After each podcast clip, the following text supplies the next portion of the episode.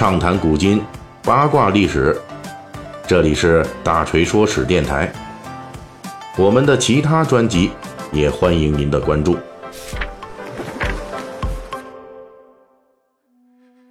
最近咱们这《水浒》的细节解密啊，一直跟大家聊这个小说中的僧道事件。上一期我们讲了舞刀弄剑的两个著名的恶道士，那么本期呢，我们从道家呢就开始转来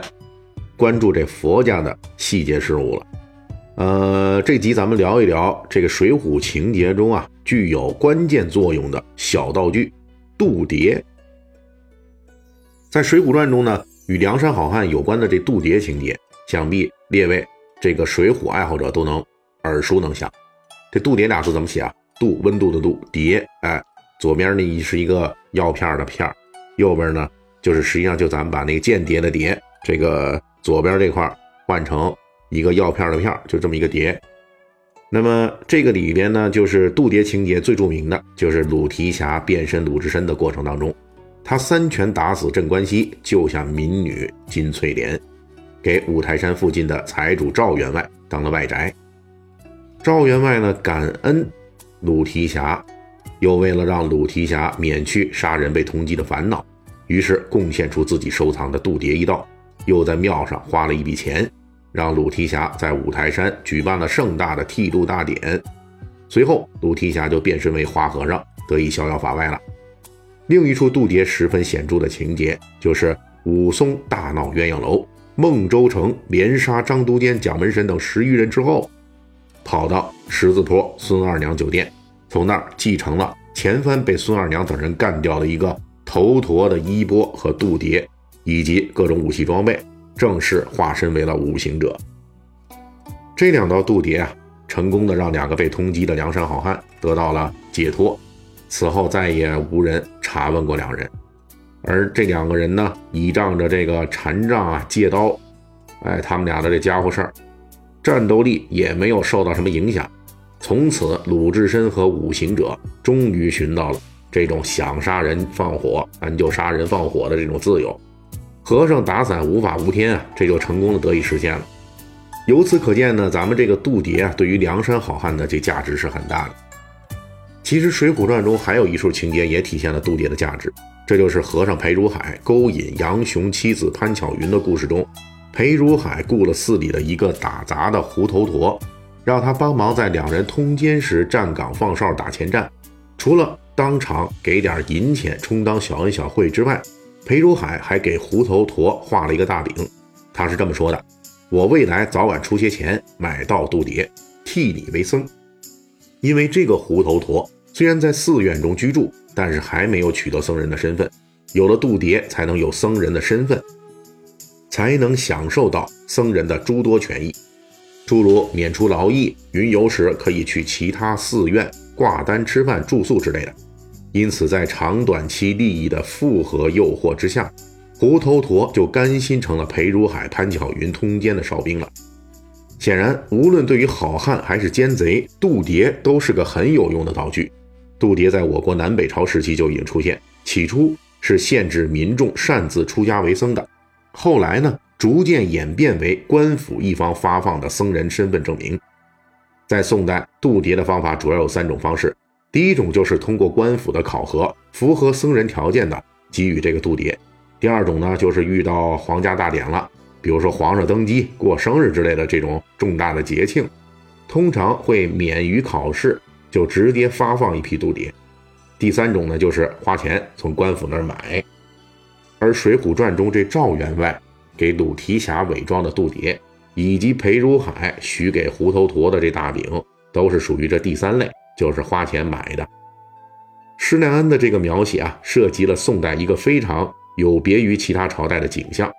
那就是宋王朝公开的大批量的向民间出售渡牒。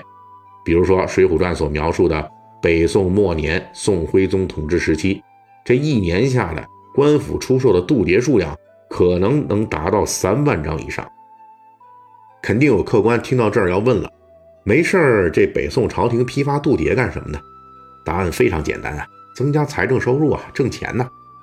作为这个佛家从南北朝鼎盛到唐宋开始衰落，走向世俗化的这标志之一，就是无论北宋还是南宋的朝廷，都曾经在历史上大规模的出售度牒。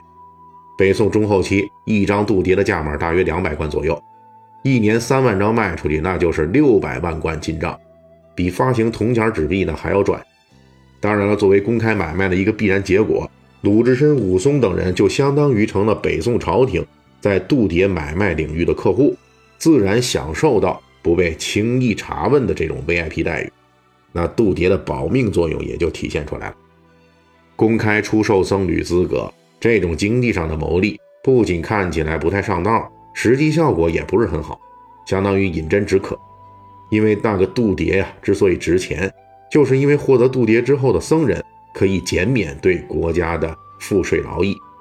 但是北宋的冗官冗员这个问题是长期的，因此财政赤字压力很大，所以在这种情况下，官府宁愿大量批发度牒来解决燃眉之急。当然，由于批发的数量太多，同时度牒的价值又还不错，可以发挥保值作用，因此度牒在这一时期发生了有趣的变化，它在某些时候成为了一种纸币。相当于朝廷发放的空白支票，直接用来进行财政支付了。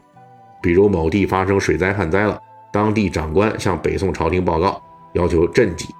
那朝廷呢就发下来这赈济，可能就包括真金白银，有这个粮食草料，还有百十来张度牒。那意思就是说呢，你看给你这资源了，是吧？你自由变现去。比如杭州著名的苏堤。就是苏东坡给朝廷打报告，朝廷呢下令拨给他一批度牒，准许他大减价出售。就这么着，就筹集了物力人力，这才修建完成。除了募捐赈灾，度牒还能拿来支付军费。比如在南宋初年，抗金将领张俊募兵，朝廷一次性批发给他两万张度牒。这不是让他招募两万个和尚，而是朝廷拿不出相应的军费真金白银。所以呢，用度牒作为支付手段。当然了，还有我们著名的名将啊，大家所熟悉的这个岳飞，他也曾经拿过类似的度牒来充当军资。正因为度牒有这样的背景，所以我们同时就看到，北宋朝廷啊，虽然批发度牒，但是和尚数量并没有井喷增长，许多人买回去啊是保值的。《水浒传》中的赵员外收藏的那一道度牒，是故人替自己出价的。但是呢，同时也具有保值功能，跟北宋时代很多购买度牒的富户人家一样，度牒这时候就可以视为一种投资的渠道。好啦，照例还是要感谢一下本周给我打赏的这些人，呃，足球小将大空翼、盲镜游、九六 H、Vivian 若水以及自由自在托。本期大锤就跟您聊到这儿，喜欢听您可以给我打个赏。